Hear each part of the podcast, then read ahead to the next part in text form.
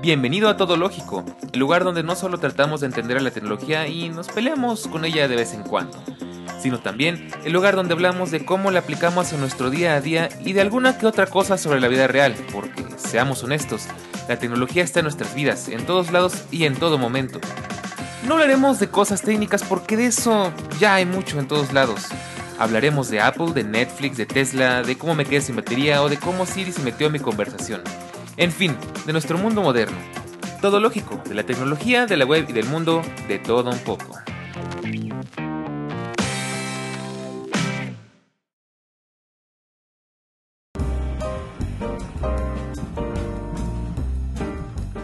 Para los que llevamos un rato viviendo la evolución tecnológica, sabemos unas cuantas cosas. La tecnología ha avanzado a pasos agigantados a lo largo de las últimas décadas. La PC ya no es tan indispensable como solía ser y los teléfonos inteligentes son el futuro, cada vez más potentes y capaces. Sin embargo, hay un dispositivo que existe desde hace más o menos 10 años y que aún hoy en día sigue estando en el limbo entre ambos. A pesar de todo, se ha convertido en un dispositivo muy especial y necesario para muchas personas. Desde luego, estamos hablando del iPad y sabemos que muchos no logran entenderlo del todo, así que hoy te contamos qué hace tan especial al iPad.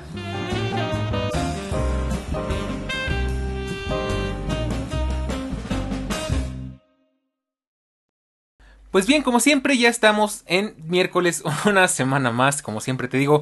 Es un honor, es un agasajo, es una delicia, es una hermosura, es una preciosura, es todo un honor, es todo un placer, es toda una ya, hasta se me, ya estoy repitiendo palabras, pero bueno, de verdad es todo un gusto volver a verte por acá. Y si es tu primera vez, como siempre, te invito a que te quedes porque vamos a platicar de algo muy interesante como acabas de escuchar.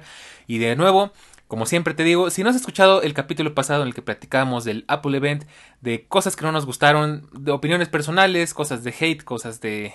Eh, pues temas muy interesantes fuera del molde de lo que siempre se suele platicar. Te invito a que lo a escuchar. Escuches nuestros capítulos pasados. También este, anteriormente estuve platicando de Y si me abro un OnlyFans y muchos temas más.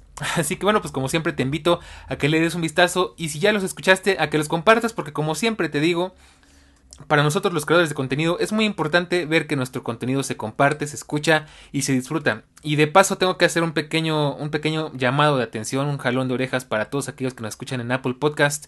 Cada capítulo desde un buen rato para acá les he pedido que me regalen una reseña de nuestro trabajo, bueno, de mi trabajo nuestro, a veces cuando estoy acompañado también que nos dejen una valoración como ustedes consideren que sea oportuno.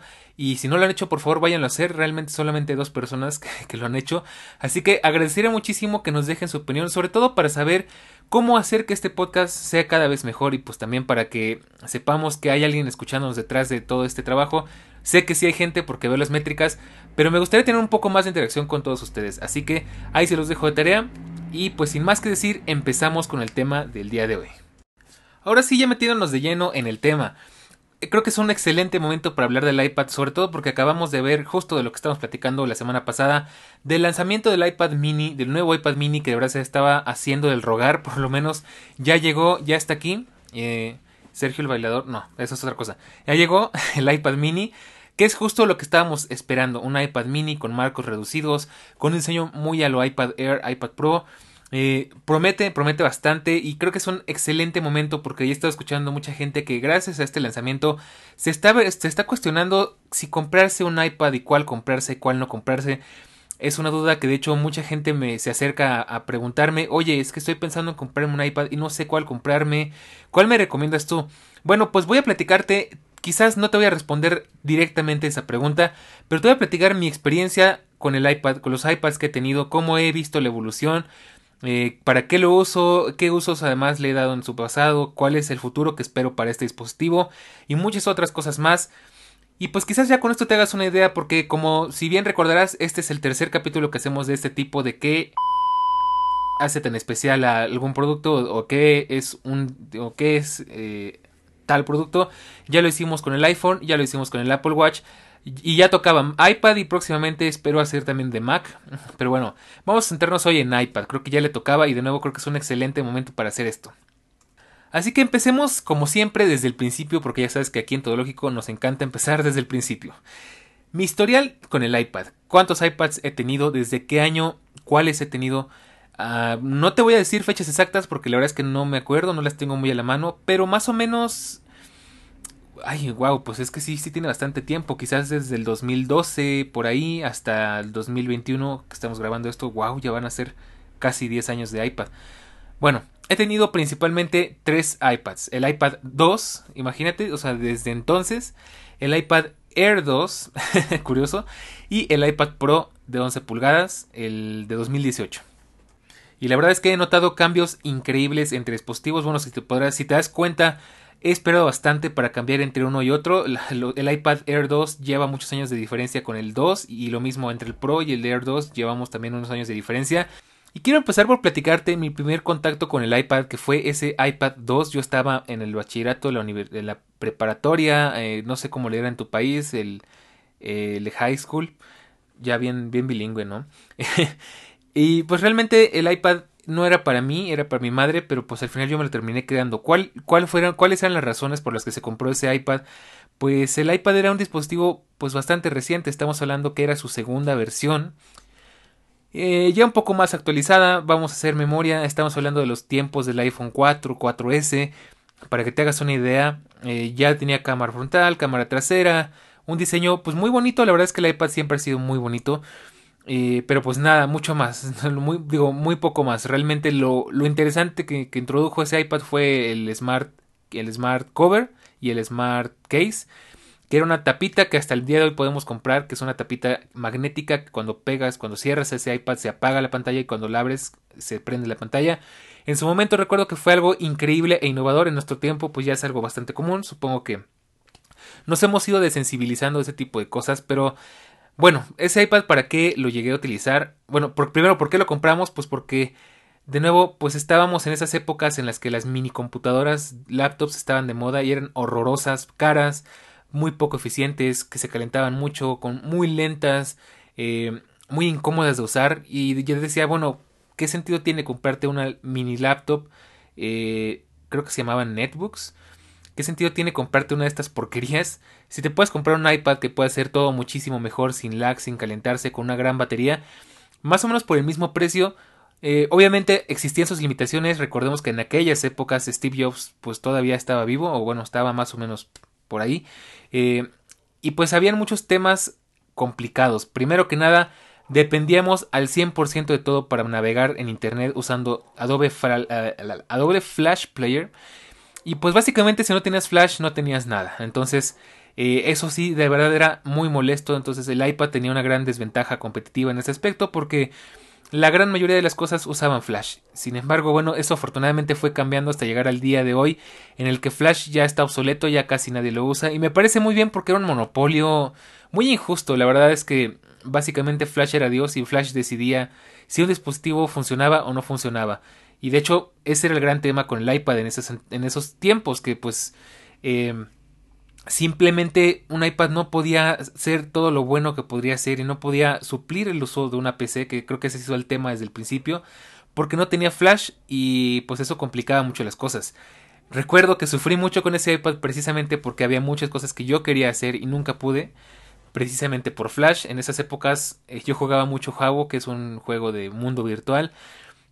Sigue existiendo, pero ya pasaron sus buenos tiempos y en ese iPad yo soñaba, de verdad soñaba, estaba muy enviciado en ese juego y soñaba por, con poder salir de viaje, salir a la calle, salir a algún lado y poder seguir jugando desde mi iPad. Ahora mismo ya se puede hacer, pero pues muy tarde porque ya no juego.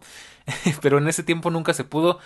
No podías reproducir videos de YouTube desde el navegador, tenías que hacerlo desde la aplicación. Recordemos que aquellos lejanos tiempos Apple todavía usaba aplicaciones nativas de Google, usaba YouTube, Google Maps, y por ahí algunas otras, algunas otras cosas más. O sea, para que te hagas una idea de cuánto han cambiado las cosas desde ese entonces. Y bueno, ¿para qué lo usaba al fin y al cabo? Pues lo usé para escribir. En esas épocas escribía muchísimo. De hecho, terminé un libro gracias a ese iPad. Eh, en parte porque también escribía en otros, en, el Mac, en MacBook, en laptops y demás. Pero ahí terminé mi primer libro. Ya después se los contaré con más calma. Eh, escribía, eh, editaba editaba nada, pues este jugaba, jugaba Minecraft cuando igual cuando Minecraft estaba de moda. Eh, bueno, cuando más bien cuando era más nuevo y era mucho más novedoso, ¿no? Em, veía fotos, veía un poquito de contenido, veía YouTube, eh, Facebook como que no lo usaba tanto. Pero bueno, en fin, para cosas muy básicas. De hecho, me acuerdo muy, muy clarito Ah, bueno, sí, también para jugar. Pero me acuerdo muy claro que pues no había mucho que hacer. De hecho, ese iPad vivía dentro de un cajón. Muy rara vez salía. Llegué a durar semanas sin usarlo y me acuerdo que de repente me acordaba, ah, cierto, tengo un iPad. Y lo sacaba y ya hasta se había descargado de que no lo había usado. Eh, pues tenía, realmente no era muy útil. Lo llegué a usar para hacer presentaciones en mi, en mi preparatoria. Me llevaba un adaptador a VGA. Y creo que era lo que más me servía porque para hacer trabajos, para hacer tareas era muy engorroso. Tuve problemas con iCloud que también era muy nuevo por, por aquellas épocas. No era tan bueno para trabajar, realmente era un dispositivo muy complementario. Eh, con muchas carencias. Lo único que sí de verdad me gustaba pues es que para consumir contenido era muy, muy cómodo, muy práctico y tenía mucha batería. Pero bueno, estábamos hablando de un iPad que estaba en pañales, estaba dando sus primeros pasos. Y pues bien, durante mucho tiempo lo tuve abandonado, realmente casi no lo utilicé, hasta que llegó un día en que entré a la universidad y empecé a tomar la libertad, ahora sí que ahí nos daban el libre albedrío de tomar apuntes en lo que se nos diera la regalada gana. Podemos tomar apuntes en una servilleta, en una computadora, en un iPad, en tu teléfono celular, que no es lo más recomendable, claro, en donde sea que se nos antojara y dije, bueno, pues si ya tenemos esas libertades, pues es tiempo de cumplir mi sueño desde la primaria, que es tomar apuntes en una computadora. ¿Por qué? Pues porque me resulta más práctico, más cómodo, más ordenado, más fácil de entender, eh, inclusive pues con más recursos porque puedes ponerle fotos, puedes crear eh, mapas mentales, puedes hacer cosas muchísimo mejor que de forma tradicional. Yo sé que tiene lo suyo, pero yo lo quería así. Y pues empecé a llevarme el iPad Dos, sin embargo, con el iPad tenía un gran problema que descubrí después que era, era culpa de iCloud, no de, del iPad, y es que cuando intentaba usar eh, Pages, Keynote o lo que sea que tuviera que, ver con la ofimática de Apple, era imposible, se trababa mucho, iba súper lento, era frustrante, era horrible. Y después descubrí, pensé, bueno, cambié el iPad, me compré, bueno, no, a ver, espérame, déjame ordenar esto porque si no voy a hacerte bolas y me hago bolas yo. Eh, entonces dejé de llevarme el iPad a la escuela porque vi que realmente no me funcionaba. Aparte ya la batería pues ya tenía sus, sus problemas. Y para terminarla de amolar, pues ese iPad a los dos meses de comprarlo, un mes, dos meses, se me cayó y se estrelló. Y duró un buen rato así con las esquinas estrelladas hasta que un día se me cayó el buró y se terminó de estrellar por completo. Y pues ya, definitivamente pasó a mejor vida porque aunque más, por más que lo reparamos y por más que le hicimos, pues un iPad no queda igual reparado que nuevo. Entonces bueno, empecé a llevarme la MacBook a la escuela. Y pues ahí todo bien, la verdad es que la MacBook aguantaba las horas de clases, no tenía que conectarla, pero pues siempre llevaba el cargador por cualquier cosa. Hasta que un buen día un tirante de una mochila que traía se reventó y la computadora fue a dar al piso y se abolló y eso me dolió en el alma. Y lo peor del caso es que la mochila era nueva y pues simplemente era una falla eh, de calidad. No sabes cómo me dolió. Afortunadamente no se dañó mucho, de hecho, si no le pones atención, ni te, ni te ni cuenta te das de que está abollada por un lado. Pero dije, ya no puedo seguir trayendo esta computadora a la escuela porque la voy a maltratar, se me puede caer, se me puede romper. Estoy, eh, pues al final, acelerando su tiempo, acelerando su desgaste, sobre todo en cuanto a la batería. Es muy pesada, son 5 kilos más otro medio kilo de cargador, es demasiado. Eh, muy incómodo, ¿no? Y pues entonces empecé a, se me empezó a meter en la cabeza el iPad Air 2. Acaba de salir, de hecho tenía unos cuantos mesecitos que había salido y pues la única diferencia entre el Air 2 y el Air 1, me acuerdo que fue muy polémico, era la pantalla laminada y el Touch ID. Eh, la verdad es que yo las probé y no sabes cómo hasta la fecha amo, adoro cómo se siente el feedback de la pantalla al momento de escribir esa forma. Esa, es una textura muy rara, tienes que intentarlo porque si no, no hay forma en la que te lo pueda explicar pero me encanta esa especie como que de rebote que te da el cristal cuando estás escribiendo una pantalla. Y yo de verdad soñaba con un iPad Air 2. Se me hizo en una, en una promoción, logré conseguirlo y yo no sé por qué hasta la fecha tengo, lo tengo visualizado en dorado, pero me lo compré en gris espacial. El iPad 2 que tenía era blanco y nunca me gustó. De hecho, creo que me quedé traumado y no he vuelto a comprar nada en blanco. De verdad, ese color me tiene muy traumado. Y pues ese fue mi siguiente iPad, sin embargo ahí hubo un gran problema y es que lo compré de 16 GB. En su momento no parecía tan mala idea porque yo tenía un iPhone 5S de, de, de, 32 GB, creo. Tenía un iPod Touch de, 16 GB y luego me compré un iPhone de 32 y dije, bueno, eh, pues es manejable, ya sé cómo es vivir con 16 GB, supongo que tengo que hacer mis sacrificios. El iPad 2 también era de 16 GB, ya estaba más o menos acostumbrado. Y aquí tengo que decirte que de hecho en el iPad 2 fue donde empecé a hacer mis pininos en, dibujo digital. empecé calcando, empecé jugando con, con figuras y demás en Sketchbook, que de hecho es una muy buena aplicación, te la recomiendo bastante. Y dije, bueno, pues si logré convivir con todo esto que, eh, pues durante tanto tiempo en 16 GB, eh, el, dije, bueno, pues quizás no es tan mala idea. Y, y tomé la muy mala decisión de comprar un iPad de 16 GB. ¿Para qué sirven 16 GB en estos tiempos? Absolutamente para nada. O sea, tan simple como que iOS, bueno, iPadOS en estos tiempos, que increíblemente ese iPad todavía se actualiza. iPadOS ha de estar como por los 6, 7 GB de espacio. Entonces, ¿con qué te quedas? Pues con más o menos 5 GB. 5 GB que te van a servir para instalar 3 o 4 aplicaciones y te va a llenar a cada rato. Pero en su momento realmente pues no tenía muchas opciones y dije, bueno, prefiero esto. Al final se supone que los documentos, los apuntes pues no ocupan tanto espacio y tengo que decir que de hecho me funcionó bastante bien. Obviamente no podía descargar gran cosa, no podía jugar en ese iPad, era imposible descargarle juegos pesados. Eh, de música mejor ni hablemos, de fotos pues tampoco. De hecho tenía desactivadas las fotos de iCloud en ese iPad porque si no simplemente no había forma de que funcionara. Entonces en ese iPad siempre fue muy básico, siempre los mantuve muy simples. Solo tenía eh, Pages, Keynote, Word, algunas cositas más. Entonces, bueno, me la llevé bastante bien hasta que, pues bueno, salí de la universidad. Mientras estuve en la universidad, de verdad la disfruté como no tienes una idea. Tomaba mis apuntes, al final me duraba 10 horas la batería. Con toda tranquilidad podía ponerme a ver videos, podía ponerme a jugar. Yo soy una persona que siempre necesita estar haciendo algo, entonces en clases me ponía a jugar porque si no me daba mucha ansiedad y no ponía atención y me distraía muy fácil, era más fácil mantenerme ocupado en algo mientras escuchaba la clase. Yo sé que es raro, pero increíblemente a mucha gente así le funciona. Y pues me funcionaba muy bien, tomé todos mis apuntes ahí. De vez en cuando sí ocupaba la MacBook para hacer trabajos más grandes que necesitara más multitasking. En el iPad Air sí había multitasking, pero pues igual muy limitado. Cosa que tristemente no ha cambiado mucho hasta entonces, hasta el día de hoy. Eh, y bueno, pues sobre todo porque necesitaba ah, quemar discos, necesitaba hacer ese tipo de cosas. Y bueno, pues hasta ahí la verdad es que lo disfruté bastante y pasando a la universidad pues ese iPad volvió a la misma historia que el iPad 2. Volvió a vivir en un cajón mucho tiempo sin eh, pues sin moverse, se descargaba porque no lo usaba. De hecho, muy interesante porque en ese iPad fue en el que empecé a tomarme más en serio el dibujo. Compré un stylus de, de Wacom que se llamaba Bamboo. Muy bueno, por cierto.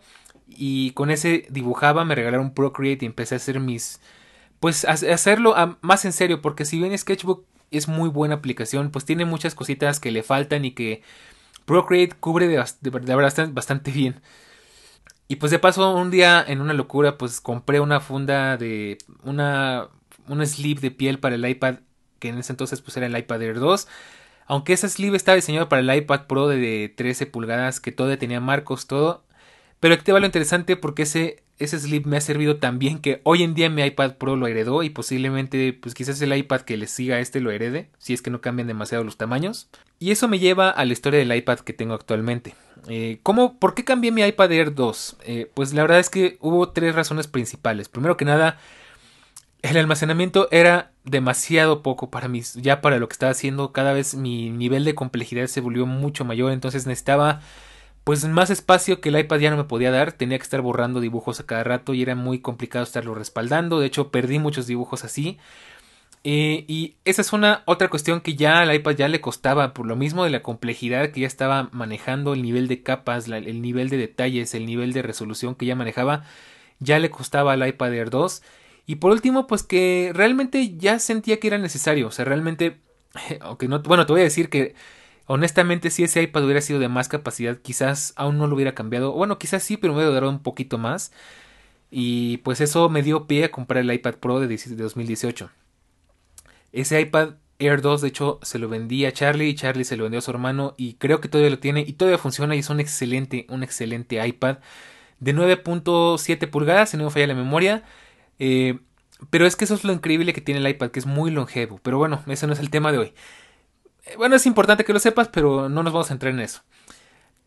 ¿Qué me trajo mi iPad Air, eh, mi iPad Pro 2018? Pues es un iPad Pro de 11 pulgadas, de 64 GB. Volví a agarrar el de, el de menor capacidad, pero bueno, sigo manejando el mismo flujo de trabajo que en el iPad Air 2, así que realmente no le meto muchas cosas y no lo necesito Eh, no necesito tantas cosas adentro de este iPad, por lo menos por ahora, porque lo sigo usando solamente para dibujar, para consumir contenido, para editar. De hecho, felizmente te puedo decir que hoy edité mi guion aquí, generalmente lo hago en la MacBook, pero como hoy es el episodio del iPad, aquí lo tengo junto al micrófono. Sé que tú no lo puedes ver, pero imagínatelo. Aquí tengo mi guion, aquí estoy viendo todo. Y pues eso es para lo que lo uso actualmente. Lo uso para, de nuevo, para dibujar, para editar contenido, mm, bueno, para editar fotos más que nada, fotografía que hago con el iPhone, tampoco tengo cámara, eh, para consumir contenido, ver Netflix, YouTube, HBO, eh, lo que se te ocurra. Em, para navegar a veces en redes sociales, para hacer afiches porque tengo que publicitar mi trabajo. Eh, últimamente también lo he ocupado como libreta ya que tengo el Apple Pencil de segunda generación. Y para jugar de vez en cuando, de hecho cuando lo compré tenía Dolphin OS, eh, era compatible, entonces estoy jugando un ratito juegos de GameCube, que la verdad es que los, los hacía, los sacaba muy bien adelante.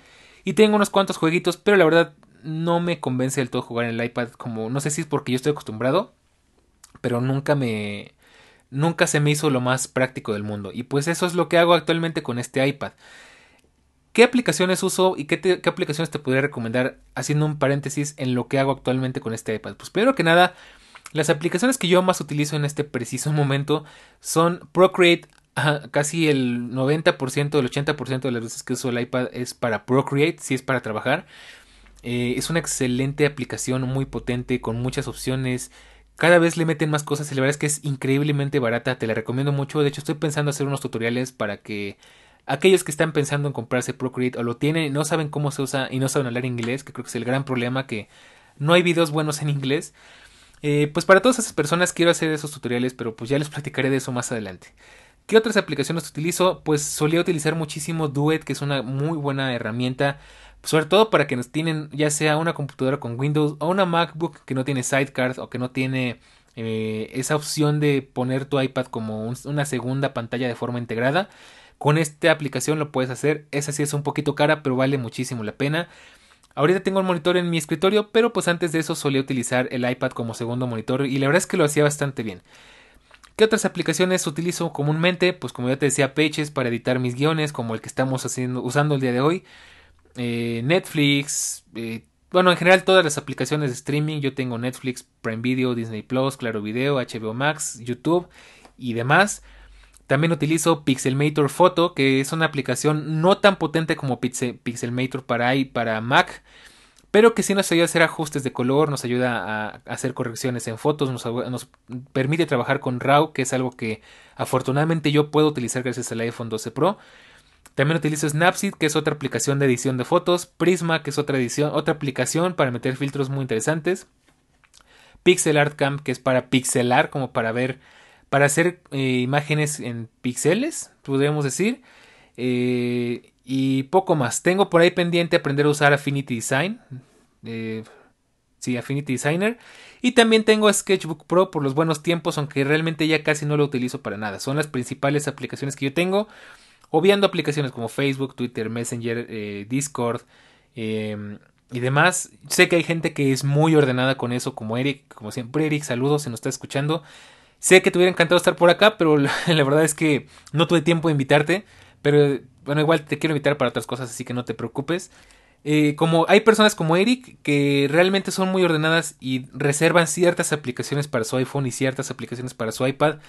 Yo soy más, eh, yo soy más integrado, entonces casi tengo lo mismo en el iPhone que en el iPad en cuanto a aplicaciones comunes, como de nuevo las redes sociales, YouTube, aplicaciones de streaming, eh, juegos tengo más en iPhone, aunque tampoco sé mucho de jugar en iPhone. Pero bueno, para eso es para lo que uso mi iPad actualmente. Ahora te quiero contar otra cosa interesante. ¿Cómo es que el iPad ha cambiado mi flujo de trabajo? ¿Cómo se hizo un hueco en mi, en mi flujo de trabajo?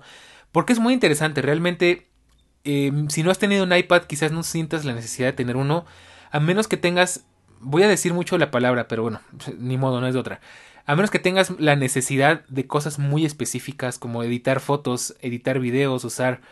Eh, bueno, depende mucho del nivel de complejidad, porque el iPad, si bien te permite hacer todo esto y más, eh, no va a ser igual de potente que hacerlo en una computadora de escritorio. Pero bueno, si tus necesidades son más o menos básicas, en edición de foto, en, en edición de video, en edición de audio, te va a sacar de apuros porque es muy práctico, prácticamente estás llevando todo tu estudio en, una, en un dispositivo tan pequeño como un cuaderno o más pequeño que un cuaderno. Entonces, eh, para eso está excelente, pero lo que realmente creo que hace que el iPad valga la pena, para lo que realmente a mí me ha dado el mejor uso posible, es precisamente para diseño gráfico. Yo no soy diseñador gráfico, triste o felizmente, dependiendo cómo lo quieras ver. Soy psicólogo, pero tengo un gran amor por el arte y pues realmente hay algo que me sigue maravillando y que me sigue encantando y me sigue haciendo sentir orgulloso de este iPad y de mí mismo, no te lo voy a negar, es que con este iPad de verdad es una herramienta de trabajo para mí. Con este iPad he generado ingresos y sigo generando ingresos gracias precisamente a la venta de dibujos, a la venta de arte digital, eh, próximamente quizás me ayude a hacer otras cosas. Para eso es para lo que realmente sirve y pues bueno, entre otras cosas, aquí hay que hacer un paréntesis. Este es el iPad Pro y el iPad Pro, por el simple hecho de tener el apellido de Pro, tiene un público muy específico. Si tú no lo necesitas para algo tan complejo o tan avanzado, te recomendaría un iPad más sencillo, pero bueno, eso es un tema que te hablaré más adelante. Entonces, ¿qué hueco se ha hecho este iPad en mi vida? Realmente bastante desde el, partiendo desde el supuesto de que el iPad cada vez es más independiente, cada vez es más capaz, y este que tiene una pantalla un poquito más grande que la que tenía en el Air 2, pues es más fácil trabajar cosas que normalmente tendría que haber acudido a mi MacBook para poder hacer. Eh, descargar contenidos, eh, más bien dicho, documentos, hacer trámites gubernamentales, trámites personales, este, muchas, aquí en la Ciudad de México es muy común que tienes que hacer citas para ir a ciertos lugares, que tienes que hacer eh, procesamiento de documentos para resolver ciertos temas como verificación de automóviles, prediales, eh, pagos y demás cosas. El iPad lo puede hacer sin ningún problema, ya puede procesar archivos de una forma mucho más completa y compleja. Aún le falta mucho, pero pues ahí la lleva ya sirve más para hacer multitasking. Entonces creo que ya se defiende mucho mejor. La verdad es que de, a diferencia del iPad 2 y el iPad Air 2 han madurado y ha mejorado bastante y sobre todo porque es un iPad con un procesador muy muy capaz. Entonces hasta el momento a pesar de que ya está tres generaciones atrás de la principal que ahorita estamos en la M1 tiene una 12X y la verdad es que no pide nada. Es un procesador tan bueno, tan potente que hasta la fecha siento que no le logro exprimir el máximo que se merece. Y no porque no pueda, sino porque más bien iOS, iPadOS no me lo permite, pero se ha vuelto un dispositivo bastante versátil, bastante capaz, entonces ya casi no lo uso, eh, casi no uso mi MacBook para nada, excepto para este tipo de cosas como la que estoy haciendo en este preciso momento, que es grabar un podcast, que de hecho sé que el iPad lo podría hacer, pero me he acostumbrado tanto a grabarlo en GarageBand en mi MacBook Pro con un con un con un ay Dios mío, con un micrófono diafragma MIDI y todo el asunto y teniendo mis audífonos alámbricos conectados a la computadora y teniendo un, segundo monitor. O sea, realmente es mucho más extendido y mucho más cómodo. Pero por pocas cosas realmente me quedo con el iPad casi para todo lo demás. Eh, para dibujar, para trabajar, para crear guiones, para escribir, para leer, para consumir contenido, para prácticamente todo lo que se necesita. Como te digo, realmente muy pocas son las cosas para las que todavía ocupo mi MacBook. Y lo que, más, lo que más me preocupa de este asunto es que aún no podría deshacerme de mi MacBook para darle todo ese trabajo al iPad porque siento que aún le falta, aún no está listo. Le faltan muchas cosas, le falta madurar en muchos aspectos. Necesito o me gustaría que tuviera... Mm, hay cosas que de hecho ya el iPad Pro actual tiene, el iPad Pro 2021, que es pues tiene el Thunderbolt, por ejemplo, pero pues aún le falta mucho por explotar porque el Thunderbolt sirve, sirve de poco si no podemos hacer una extensión de la pantalla en vez de solamente duplicar.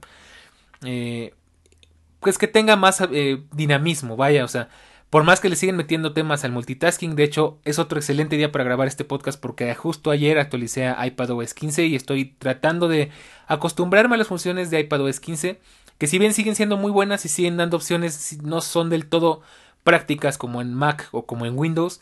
Entonces, pues eso es lo que le falta. Sin embargo, pues se ha hecho un gran... Ya me adelanté, de hecho. Sin embargo, se ha hecho un gran hueco en mi espacio porque prácticamente si necesito hacer algo rápido, no tengo que eh, levantarme, ir al escritorio donde vive mi MacBook, levantar la tapa, prenderla, esperar a que haga el booting y ya pues encienda y todo. Afortunadamente lo hace muy rápido, pero no es tan rápido como simplemente eh, buscar el iPad, sacarlo de su funda, eh, tocar la pantalla, desbloquearlo y ya está, listo para usarse. En cuestión de 10 segundos, 15 segundos, o sea, es prácticamente nada. En 15 segundos apenas se está, se está iniciando macOS en mi MacBook, entonces creo que eso lo hace muchísimo más práctico. Y por supuesto, como ya te decía, se ha hecho un gran hueco porque ya para mí es una herramienta de trabajo. Gracias a, este iPad produzco dinero, eh, me divierto, me, me, entretengo mucho dibujando. Y eso es lo que más me gusta, que realmente yo sí le hago justicia al nombre de Pro porque lo estoy usando como un profesional. ¿Qué no he hecho con este iPad hablando de profesional? Pues hay muchísimas cosas que me falta por hacer. No he comprado el Magic Keyboard ni el Smart Keyboard, ni creo que lo compre porque yo no lo necesito por el momento. Entonces, eso creo que se va a quedar, se va a seguir quedando en stand-by hasta que no realmente necesite un dispositivo así. Y la verdad es que lo veo muy complicado por cómo están las cosas. En ningún trabajo, creo que actualmente, por lo menos en México, eh, requieren un iPad para trabajar. Generalmente requieren Windows porque, pues, México y porque seguimos muy anticuados en muchas cosas. Entonces, bueno, eh, ¿qué otro uso no le he dado? Pues quizás no he editado video en este iPad, lo tengo pendiente, pero es que de verdad eh, hay movies cancerígeno en este iPad y pues no me quiero meter a comprar Luma Fusion porque es carísimo. Para que lo use una o dos veces en mi vida no le veo el caso. Mejor invierto en, en, en ay, ¿cómo se llama? Siempre se me olvida el nombre. En ah, el, el, programa más avanzado para, para Mac. No me acuerdo si me fue el nombre por completo, no me quiero tener en eso. Eh, ¿Para qué otra cosa? Pues tengo pendiente usarlo para grabar podcast. Tengo que conseguí el adaptador, ya me hice el rogar, Eric, lo siento mucho. Ya pronto estaré probando eh, Backpack Studio y el adaptador de USB-C a USB-A con el micrófono diafragma que yo utilizo para grabar. A ver qué tal, ya les platicaré. Y pues, ¿qué más? Realmente creo que es todo. Em, mm, no sé, no sé qué me falte. Bueno, casi no soy muy fan de escribir a mano en el iPad, pero sí lo he intentado. Y ya, pues para tomar fotos, he tomado fotos, he tomado videos. No es lo mejor y no es mi favorito porque es ridículamente grande para eso, pero pues como te podrás dar cuenta, creo que ya lo he exprimido casi al máximo y pues eso la verdad es que habla muy bien del iPad y quiere decir que ha mejorado mucho porque ya pasó de ser ese iPad que dormía en el cajón, que se podían pasar semanas hasta que se descargara de que no lo usaba, a que está sobre mi escritorio junto a mi MacBook, o sea, eso ya le da un nuevo nivel, porque ya el hecho de que esté sobre el escritorio junto a mi MacBook quiere decir que es una herramienta que voy a usar siempre tarde o temprano. Entonces, y hoy te tengo que decir, lo uso mucho más que mi MacBook para casi todo. Como ya te comentaba. Entonces, pues, eso es lo que pasa con este iPad. Ahora, ¿qué me gustaría ver en el futuro? ¿Qué me gustaría eh, para mi próximo iPad? No te voy a mentir, me encanta cómo se ve el iPad con mini LED, el iPad M1, sin embargo, pues es el iPad de 13 pulgadas.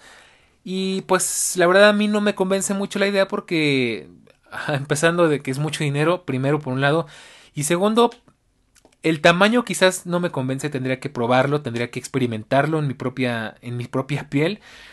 Pero ¿qué me gustaría ver en los próximos iPads? Pues podríamos empezar por lo más típico que es marcos más delgados, pero creo que no lo necesita. Los marcos que tiene son perfectos porque si no sería muy incómodo de sostener. Me gustan los que tienen el iPad Pro. Los del iPad Air son un poco más gruesos, yo creo que por capricho de Apple no, tiene más sentido. Eh, me gustan tal cual como están los de los Pro.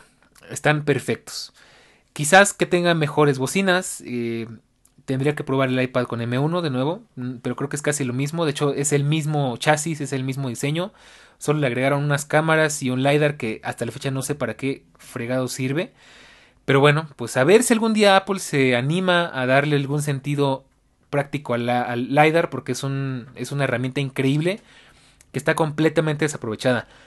¿Qué más me gustaría ver? Pues me gustaría que, que en algún punto, y creo que eso es algo que mucha gente está esperando, iPadOS se vuelva lo potente que merece ser, porque iPadOS, por más que sea una versión especial para el iPad, por más que nos dé muchas herramientas, por más que pues que sea un que sea un sistema operativo muy versátil y muy potente, nos deja muchas cosas que, desear porque estamos hablando de un iPad con un procesador increíblemente potente. Desde esta generación que yo tengo, que es el 2018, hasta la más actual, el iPad se ha caracterizado por tener un procesador absurdamente potente. Y digo absurdamente porque muy poco provecho se le puede sacar. Eh, el sistema operativo limita muchísimo las cosas. Porque al final, por más iPadOS que sea, por más multitasking que sea, por más versátil que pueda ser, Sigue siendo iOS y sabemos que iOS es muy cerrado, es muy controlador. Entonces necesitamos ver eso. O sea, yo, yo verdad, algo me gustaría que fuera como una especie de Mac OS eh, llevado a la interfaz táctil. Yo, la verdad, a mí no me agrada la idea de que Mac OS se vuelva táctil en ningún momento y no quisiera que las MacBooks se volvieran táctiles ni las iMacs. Entonces creo que eso sería lo más lógico, que el iPad se volviera como una especie de Mac táctil, porque eso lo haría mil veces mejor. La verdad, eh, no sabes cómo me encantaría que llegara un día en el que dijeras, ah, ok, pues tengo iPad OS que es muy similar a Mac OS, pero todo táctil y puedo correr aplicaciones eh, pues en ARM, pero que no solo vengan del App Store, que también las puede descargar de otros lugares, que sea más abierto, que inclusive haya alguna forma de correr Windows en, en ARM, eh, que no es lo mejor, pero bueno, pues es algo. Vaya, que sea más abierto, que, que nos dé más posibilidades, que pueda eh, exprimirle más, que pueda exigirle más. Porque de nuevo siento que el iPad es un dispositivo tan potente y tan versátil, pero está tan desaprovechado por el sistema operativo. De verdad yo cruzo dedos, espero que iOS, bueno iPad OS 16 mm, nos traiga un cambio importante porque si no el iPad va a seguir siendo un dispositivo que flota en el limbo entre una tableta, entre una computadora y un dispositivo, un, un smartphone. Y de nuevo solamente para ciertas personas va a tener sentido. Y pues que me gustaría de nuevo pues en el tema de hardware, pues mm, que fuera un poco más resistente. Sé que a mí no se me ha doblado, pero pues tiene esa mala fama. Mm, quizás que le dura más la batería, ya le dura bastante, pero unas 2-3 horitas más estaría excelente.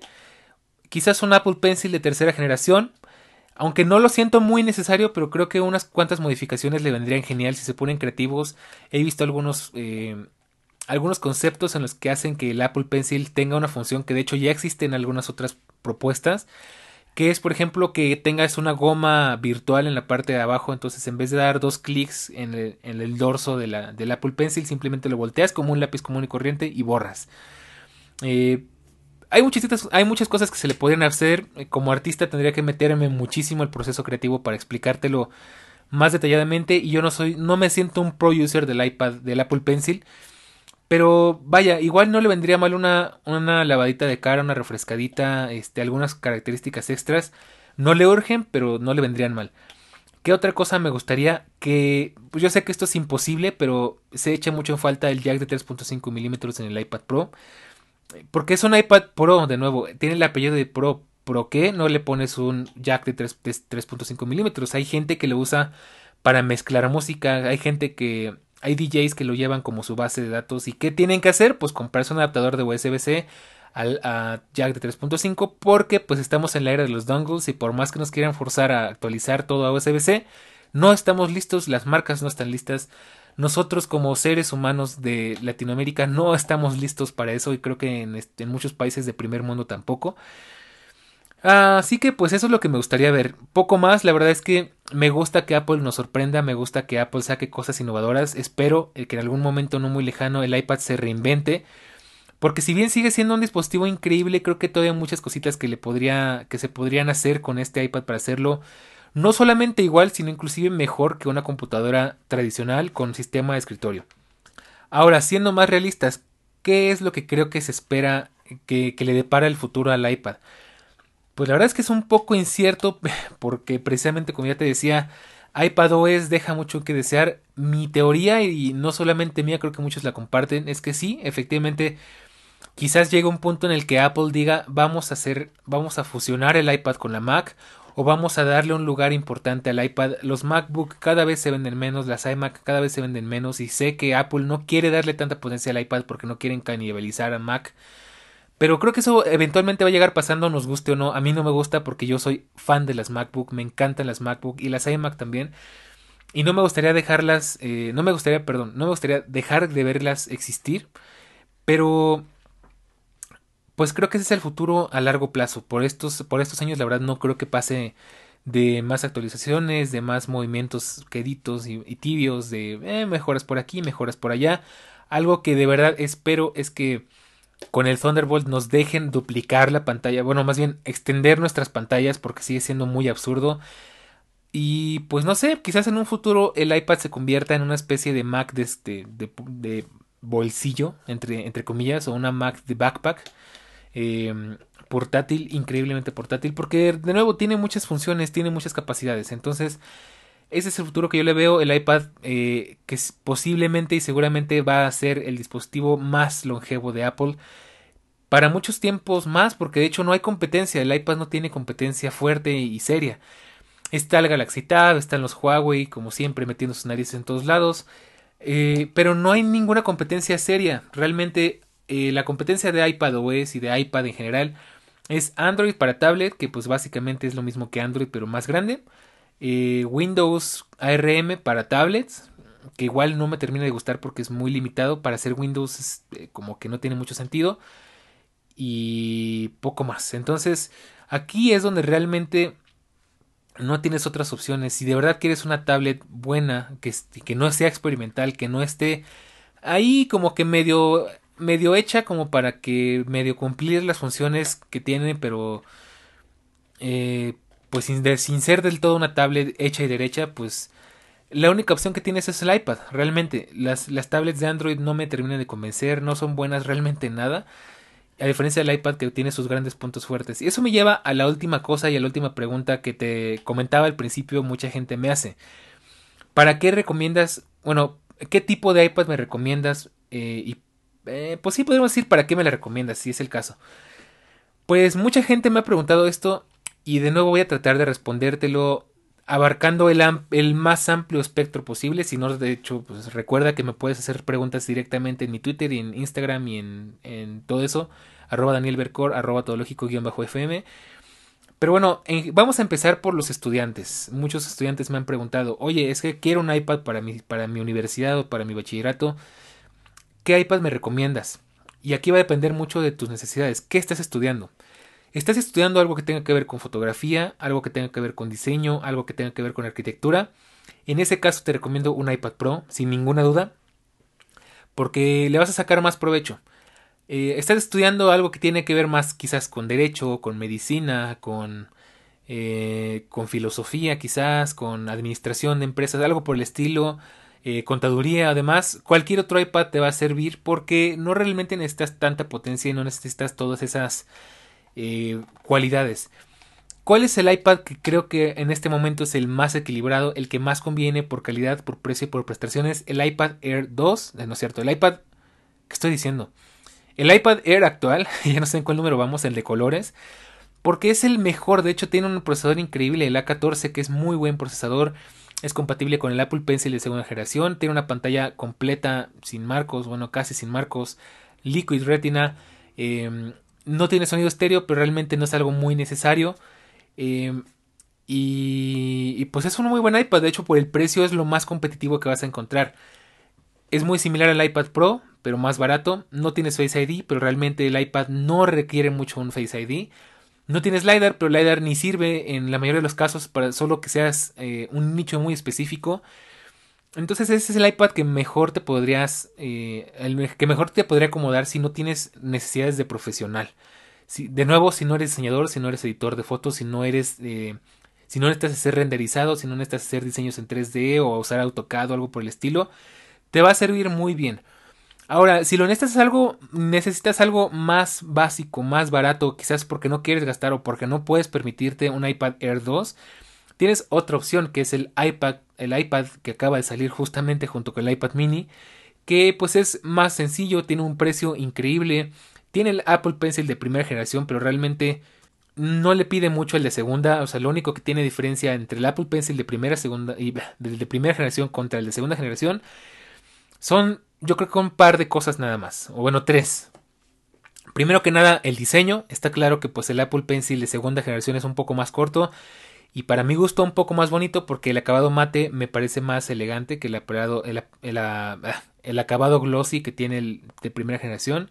Segunda cosa, que el iPad, el Apple Pencil de segunda generación es mucho más práctico porque se carga de forma completamente magnética, se pega en tu iPad, escúchalo, justo así, se pegan en un dorso de tu iPad, en un lateral de tu iPad y generalmente va a vivir y casi siempre va a estar cargado porque mientras trabajas y mientras lo transportas, el, Apple Pencil por lo general siempre va a estar ahí. Y pues a diferencia del, de la primera generación, pues tienes que conectarlo al puerto Lightning, lo cual no es cómodo, no es práctico y de hecho puede llegar a ser peligroso porque sé de mucha gente a la que se le rompió su Apple Pencil por tenerlo así. Y pues aparte es muy poco práctico porque llega un punto en el que o cargas el iPad o cargas el Apple Pencil y si se te acabó la batería en las dos, mm, pues vas a tener que elegir. Y pues una sola cosa más que es la tercera cosa que tienen de diferencia, pues que el Apple Pencil de segunda generación tiene una función extra que es que pues el, dorso del Apple Pencil es táctil, entonces puedes ejecutar una función extra, ya sea que estés dibujando y necesites borrar, entonces en vez de ir a la configuración de la aplicación, simplemente das dos toques y se pone el borrador automáticamente. Y pues ya un plus es que es un poco más sensible, tiene un poquito más de, precisión, pero realmente eso no se nota a menos que de verdad seas una persona que lo requiera al 100%. Son pocas las, las, diferencias y lo más importante es que el Apple Pencil de primera generación es mucho más barato que el de segunda. Eso es lo más importante creo para, para que lo tengas en cuenta. Entonces, el tercer iPad que te puedo recomendar es ese, el de el iPad a secas, que, es el iPad eh, de 10 pulgadas, por ahí me parece, em, de novena generación, si no me falla la memoria. Es un gran dispositivo, si no pregúntale a Eric. De hecho, te voy a dejar unos capítulos donde Eric platica del iPad, donde ya estuvimos platicando de esto. Es nuevo en, el, en, nuestro podcast, pero no es nuevo para mí porque ya lo hemos hablado mil veces en fuera de bitácora y creo que está en cuarentácora. Entonces ahí te dejo esos capítulos para que sepas su punto de vista. Él tiene ese iPad, el iPad 8, eh, que es casi lo mismo. Y por último, ¿para quién recomiendo el iPad mini? Pues el iPad mini es un dispositivo muy especial. Conozco mucha gente que ama el iPad mini por el tamaño, por la practicidad, porque realmente lo puedes sostener con una sola mano, cosa que con el iPad, eh, con cualquier otro iPad no es muy recomendable. Entonces, el iPad mini bien te puede servir si eres un estudiante que va a tomar notas. De hecho, tienes el, el Apple Pencil de segunda generación Puedes tomar notas, de hecho yo sí me imagino tomando notas en ese iPad, de verdad me encantaría comprarlo porque sería una maravilla, de verdad es, por lo pequeñito que es, por lo práctico que es. Me encantaría, sin embargo, la pantalla de mi iPad Pro es mejor para dibujar por muchas razones. Eh, pero bueno, volviendo al punto, ¿para quién lo recomiendo? Pues quizás para estudiantes de bachillerato de universidad que solamente quieren tomar apuntes, que solamente quieren leer libros o leer PDFs, que van a consumir contenido, que van a jugar videojuegos, o sea, para alguien que no requiere una pantalla muy grande, que no requiere mucha potencia y que no requiere un gran espacio de trabajo. Eh, sobre todo para las personas que lo van a sacar a la calle, que va a vivir con ustedes en su mochila o en su mensajero o en lo que lleven siempre con ustedes. La verdad, creo que es lo que más me gusta de ese iPad. Sí es más caro que el iPad de, de novena o de octava generación, por supuesto que sí. Pero pues es un iPad mucho más moderno y de hecho tiene cualidades interesantes que ni el iPad Air tiene. Es un iPad muy raro porque está justo en el limbo entre, entre un Air y un Pro, pero bueno, ahí ya te toca decidir a ti y piensa muy bien cuáles son tus necesidades, para qué lo quieres eh, y qué tipo de usuario eres. Ahora, vamos a tocar un punto pro. Si eres un, usuario pro, un creador de contenido, un artista, un editor de fotos, un fotógrafo incluso, eh, ¿te recomendaría el iPad? Sí, no y por qué. Aquí, de hecho, ya platicamos de esto una vez en, en cómo es ser artista freelancer en 2021. Te invito, también te dejo el capítulo aquí en la descripción. Platicábamos, el iPad Pro es para cierto tipo de artistas. Si de entrada, si eres un artista que modela en 3D, que hace animaciones, que, que hace ese tipo de cosas, el iPad no creo que te sirva. Lamentablemente, si hay una gran carencia en este iPad es que no hay buenas aplicaciones de diseño 3D y no hay buenas aplicaciones de animación. Lo más decente que yo he encontrado realmente está en Procreate y es una animación muy rudimentaria, muy clásica, de dibujar cuadro por cuadro. Y sé que hay aplicaciones que te permiten hacer cosas muchísimo más complejas. Y para diseño en 3D, pues prácticamente no hay, no existe. Entonces, si eres ese tipo de usuario, no te lo recomendaría mucho. ¿Qué pasa si por el contrario eres un, eh, un, artista gráfico que se dedica a hacer diseños en 2D, se dedica a hacer ilustraciones en 2D, de vez en cuando alguna que otra cosa en 3D, eh, pero ya teniendo de base un objeto? Eh, en ese caso este lo recomiendo, de hecho Procreate tiene grandes herramientas. Está Affinity Designer, que es una especie de Adobe Photoshop, pero pues mucho más amigable y completamente pensado para el iPad.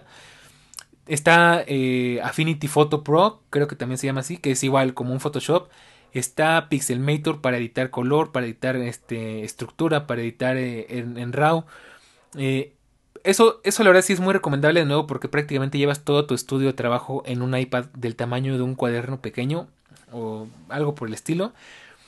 Y por último, quizás si eres una persona que edita audio, que edita video de una forma muy compleja y muy profesional, Eh, no porque no tenga las capacidades quizás de procesar un video en 4K 60 FPS o porque no tenga las capacidades de procesar música a muy alta calidad o varios canales de audio, lo puede hacer, pero la limitación aquí son los programas, de nuevo. Logic no está en iPad y debe ser algo que sueño que, llegue a iPad algún día Logic y, y se me sigue olvidando la otra, eh, la otra aplicación. Déjame lo busco porque si no nunca te lo voy a decir.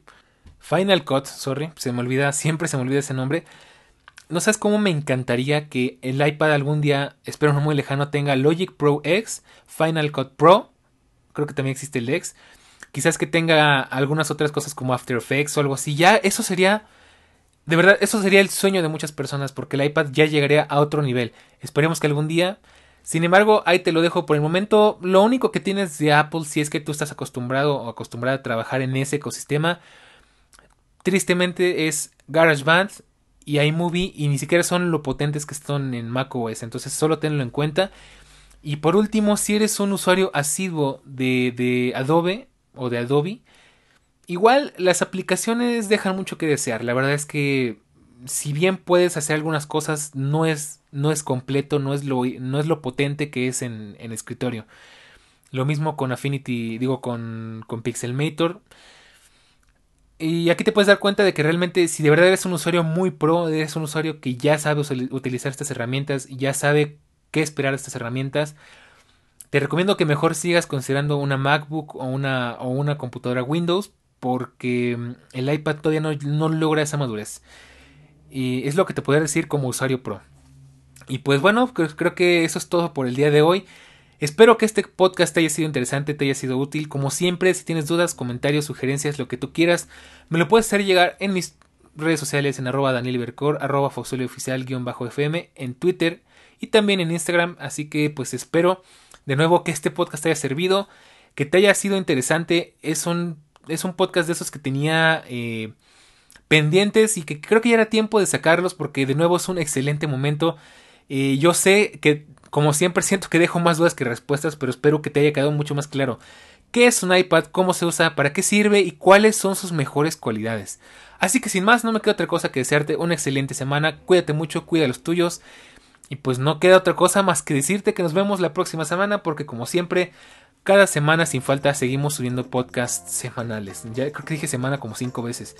Así que bueno, pues muchas gracias por escucharme. No olvides por favor compartir este podcast, dejarnos una reseña y poco más. Así que todo lógico de la tecnología, de la web y del mundo, de todo un poco. Nos vemos la próxima semana. Chao.